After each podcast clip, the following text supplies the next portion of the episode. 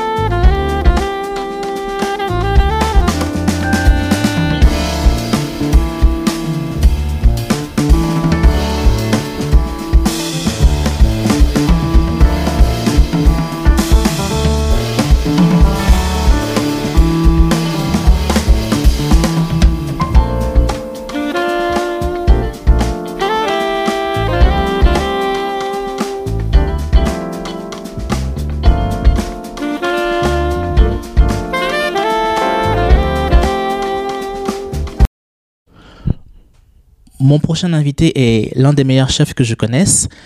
Je ne dis pas ça juste parce que c'est un de mes amis, mais c'est surtout que j'ai eu la chance de goûter à sa cuisine plusieurs fois. Mais c'est aussi un entrepreneur qui aime participer à des reconstitutions de la Seconde Guerre mondiale et de la Première et la Seconde Guerre mondiale. Il est aussi passionné euh, de cuisine.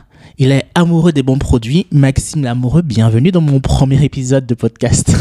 Bonjour Olivier, merci à toi de me recevoir dans ton premier podcast. Ça me fait très très plaisir de partager et de débattre avec toi. Pourrais-tu euh, te présenter en quelques mots, Maxime, s'il te plaît? Maxime Lamoureux, j'ai 29 ans. Je suis chef de cuisine à Laligo, Paris 17e, au 73 avenue Niel, cuisine avéronaise. Passionné par l'histoire aussi, par euh, l'histoire de France et en particulier la Première Guerre mondiale, où je suis adhérent à une reconstitution, à une association pardon, de reconstitution euh, qui s'appelle le Pôle de la Marne. C'est vrai que parce que souvent je t'ai vu sur Instagram et sur Facebook avec des, avec des tenues de, de Des tenues, des de- uniformes, des exactement. uniformes, tout à fait. Donc euh, bivouac, lieu de vie, cérémonie officielle, parce que c'est le devoir de mémoire avant tout. Et le côté passionné, et le côté passionné euh, d'histoire. Et, ça se passe où en fait cette reconstitution? Alors en fait, ces reconstitutions, ça se passe un peu partout euh, dans toute la France. hein. donc euh, que ce soit les cérémonies pour des- au monument aux morts ou des cérémonies qui sont officielles. Donc à la demande des autorités ou à la demande des municipalités. Tu as aussi une euh, seconde passion qui est la cuisine. Comment euh, est née cette passion pour la cuisine? Alors cette euh, passion est née à l'âge de 6-7 ans. Donc euh, passionné parce que je, je déjeunais souvent en famille au restaurant. J'ai eu la chance extraordinaire de découvrir de, belles personnes et justement par la suite d'en faire mon métier. Est-ce que ça t'a toujours, euh, est-ce que tu as eu des moments de doute en fait, surtout en étant apprenti, surtout quand on sait que voilà la, la- la cuisine française, plus on travaille dans une grande maison et plus l'exigence est là. Est-ce que tu as eu des moments de doute, surtout que il paraît que les, les chefs ça gueule beaucoup en cuisine. Est-ce que tu as eu des moments de doute? Est-ce que tu t'es dit ah, je, je vais pas continuer là- là-dedans Il y a toujours des moments de doute, il y a une part d'appréhension. Quand vous rentrez dans ce milieu-là, à l'âge de, de 16-17 ans, ça vous fait drôle. Mais je pense que ça fait partie de la vie et du chemin qui nous est euh, euh, destiné à avoir de la rigueur, avoir cette discipline, avoir ce côté un peu militaire qui nous, ça nous fait, euh, comment dire, recadrer. Ça nous met déjà une ligne fixe. Un objectif, c'est d'avoir euh, le diplôme et déjà aussi de, de s'épanouir dans ce que l'on fait. Comment se passait ton, ton apprentissage? Quelles, quand- quelles sont les, choses de base que tu apprenais en étant qu'apprenti? Bah, L'apprentissage, déjà, c'est la ponctualité. on se doit d'être ponctuel, un maître d'apprentissage, à, à- être euh, le plus honnête possible et à, obéir tout simplement. Et en, en apprenant, en écoutant, en étant attentif, en étant sérieux. Et ces, traits-là se retrouvent dans les mots, euh, dans les mots principaux euh, comme euh, la rigueur, la discipline, euh, la hiérarchie, le respect avant tout. Pourrais-tu nous raconter ta, première journée euh, en tant qu'apprenti? Première euh, journée d'apprenti, c'est euh, la découverte, la découverte de l'entreprise, de savoir les postes, de savoir où se rangent les produits, la marchandise. Et c'est aussi bah, l'apprentissage des bases, hein, les couteaux. et après, ben, ça roule. Euh, que- Quelles sont les, les, les, les, les, euh, techniques euh, qu'on apprend à- en cuisine quand on est apprenti? On apprend, ben, on apprend les bases. C'est-à-dire, euh, C'est quoi les bases? les bases, ce sont les taillages. D'accord. Euh, les produits, donc euh, rangement des produits, classification des produits. C'est c'est aussi goûter parce qu'on on est obligé de se faire un palais, de, de reconnaître les produits. Et puis après, c'est c'est de noter, de noter, de noter. Et chaque jour, après, euh, on se remet en mémoire de ce que l'on a fait euh, la journée pour euh, ensuite avancer sur notre journée. Très bien. Je, je sais qu'il y a quelques temps, tu t'es, euh, il y a à peu près trois ans maintenant, tu t'es lancé dans, dans, dans- dans l'entrepreneuriat, tu as ouvert ton propre restaurant. Comment tu peux nous raconter cette aventure? Ah bah, C'était une, une aventure formidable. Tu as fait ça avec ton frère, il me semble. J'ai fait ça avec mon frère, ex- exactement, euh, qui était mon associé, et avec un autre associé, et on, a, fait, on a fait deux ans. Donc voilà, sur une cuisine euh, euh, de terroir, une cuisine bistrotière, une cuisine avec une carte courte, avec des produits de qualité, des produits issus bah, de la mer, de la pêche au petit bateau. Euh, on a travaillé avec des petits maraîchers, on a été référencé au Collège culinaire de France.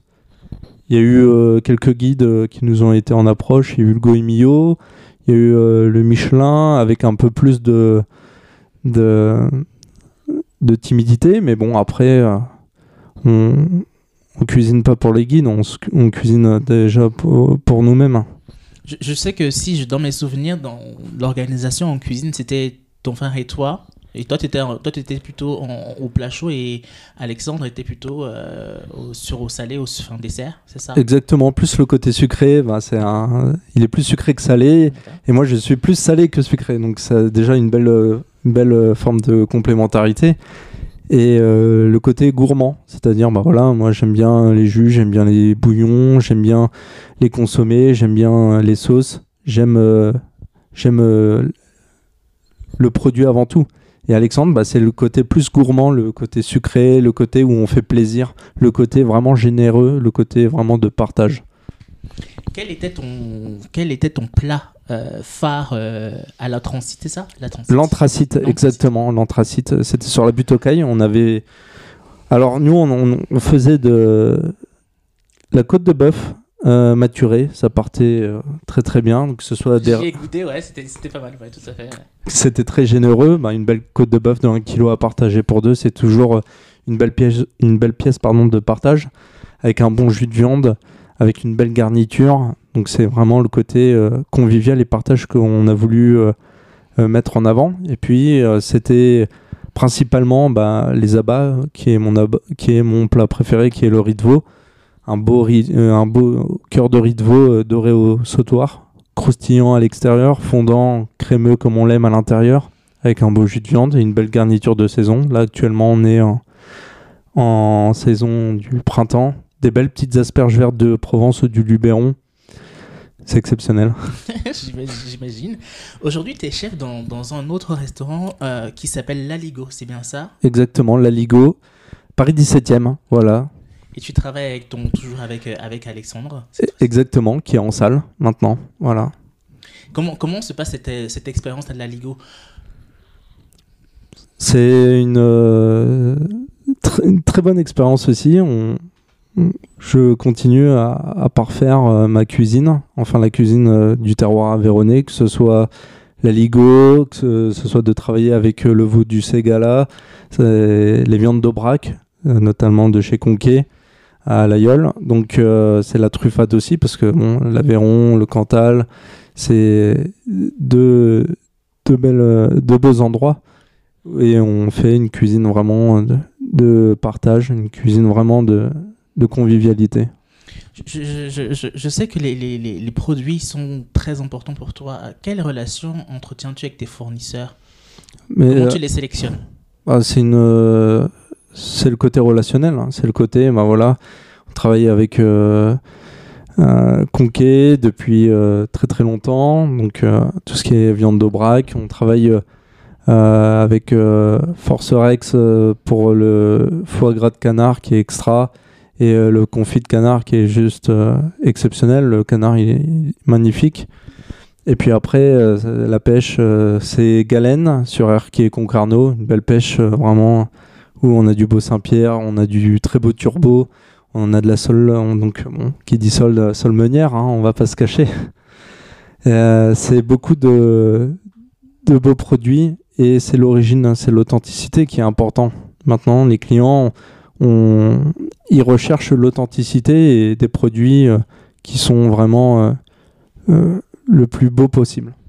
On parle beaucoup, on entend beaucoup dans les médias de consommer local. Qu'est-ce que tu, qu'est-ce que toi tu vois dans, dans, cette appellation de consommer local, c'est-à-dire avec des, producteurs locaux? Est-ce que tu penses qu'on peut tout trouver à côté de chez soi, comme ça habitant à Paris, c'est un peu plus compliqué, mais on arrive quand même à, découvrir sur les marchés parisiens de très bons euh, producteurs, de très bons fruits et légumes, euh, de très belles viandes, euh, aussi en poisson, mais aussi si on s'en va, si on s'évade un peu de Paris, en Ile-de-France, on a un terroir qui est quand même assez riche et on a de très beaux, on a de très beaux produits, on a de très, très belles fermes. Et c'est ce qui fait ce côté, c'est ce qui, c'est ce qui nous enrichit. Oui, tu fais, tu fais beaucoup de, de, cuisine de, de, terroir. Est-ce que euh, demain, est-ce que tu as une vision pour de demain, c'est-à-dire de, réduire par exemple ton, la production de viande, de mettre un peu moins de viande dans, dans tes menus et de, de, faire autre chose, par exemple. Parce que je sais que c'est très important pour les gens de nos jours, voilà, de, de, avec tout ce qui est écologie, de réduire leur consommation de viande. Est-ce que toi, c'est une vision en tant que chef? Est-ce que tu imagines faire demain des, des menus euh, beaucoup plus végétariens, avec moins de viande, moins de poisson Après, c'est ma personnalité. J'ai toujours euh, aimé euh, travailler les viandes, les poissons, même les fruits et légumes, hein, que ce soit des belles des belles carottes ou des beaux oignons. Enfin, voilà, c'est ce côté-là. Mais je ne. Je pense que je continuerai toujours à, faire ma propre euh, cuisine. C'est-à-dire une cuisine d'instinct, une cuisine dont j'ai envie ou que les clients ont envie euh, de manger. Un beau chou farci, euh, une belle solmenière avec du beurre, voilà, quelque chose de vraiment côté gourmand, le côté bon, mais en tous les cas, je ne changerai pas ma lignée pour euh, des personnes. Après, voilà, il y a des établissements pour que je respecte euh, énormément. Hein, ceux qui font une très bonne cuisine végétarienne, tout type de concept, euh, je respecte énormément. Après, voilà, moi, c'est moi et j'aime ce que je fais et je me fais plaisir largement en proposant mes plats et mes idées. Est-ce que tu as des menus végétariens dans, ton, dans ta carte?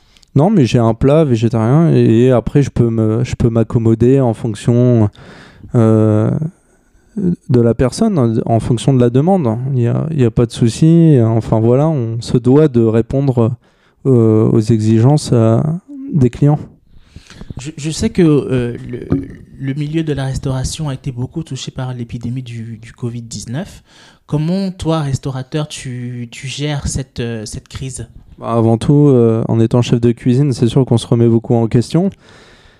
C'est une euh, situation, euh, une crise sans précédente. Ça fait plus d'un an que on est à l'arrêt. Donc c'est quand même très alarmant, c'est très très compliqué.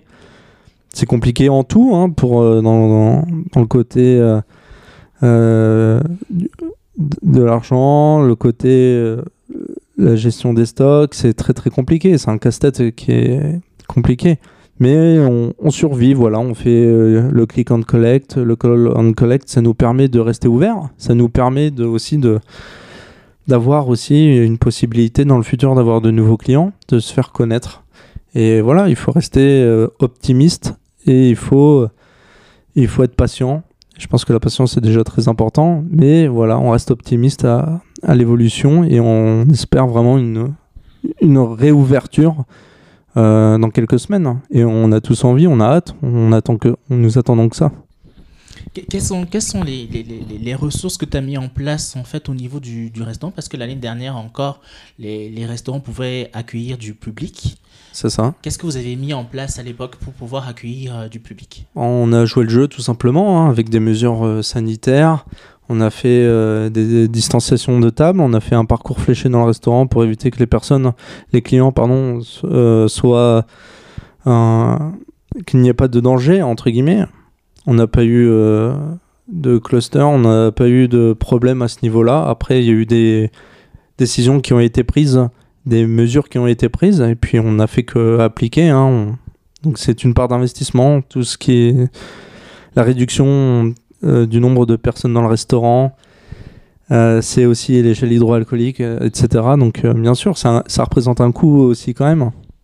Est-ce que c'était est -ce c'était euh, évident de travailler en- avec des masques en cuisine? Parce que en cuisine, vous avez souvent besoin de goûter, de, tester, d'améliorer des sauces, par exemple. Est-ce que comment comment t'as comment as géré ça? Bah, c'est très compliqué. hein. Avoir un masque, c'est ne pas goûter. Sauf que moi, un cuisinier se doit de goûter, de continuer à goûter, à réassaisonner, à assaisonner. Donc, euh, c'était très difficile. Enfin, c'est, ça, l'est d'ailleurs toujours euh, actuellement. D'accord, merci. Merci beaucoup, euh, Maxime, d'avoir répondu à mes questions euh, pour euh, ce premier épisode de mon podcast. hein. J'espère te réinviter bientôt, peut-être à la fin de, à la fin de l'épidémie. Comme ça, on pourra discuter de comment ça a évolué après. Même faire une petite vidéo, faire une petite recette ensemble, ça peut être sympa. Merci beaucoup, Maxime. Je te souhaite une excellente journée et euh, ah, je te dis à bientôt. Merci Olivier, à toi aussi. Merci de m'avoir accueilli dans ton premier podcast. Merci à toi Olivier. C'est moi qui te remercie. Et si vous avez envie de, de goûter à la cuisine de Maxime Lamoureux, il faudra le retrouver à l'Aligo. Je mettrai l'adresse du restaurant euh, dans la description du podcast. Je vous dis à bientôt. Au revoir.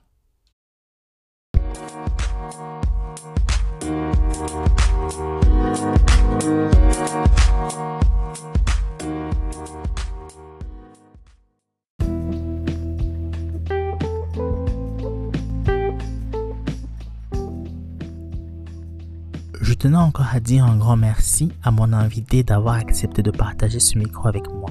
Merci à vous, auditrices et auditeurs, d'être restés jusqu'à la fin de cet épisode. Tout ce qui est références et sources sont à retrouver dans la description de cet épisode. La musique d'introduction de ce podcast est de Under Influence. Coffee Time avec Olivier est disponible sur les réseaux sociaux Facebook, Instagram et Twitter. N'hésitez pas à vous abonner sur Apple Podcasts, à me laisser un petit commentaire et 5 étoiles. Coffee Time avec Olivier est un podcast original Spotify. Il est disponible sur vos plateformes de podcast, Spotify, Apple Podcasts, Google Podcasts et sur vos autres plateformes où vous écoutez vos podcasts. Je vous dis à très bientôt sur Coffee Time avec Olivier.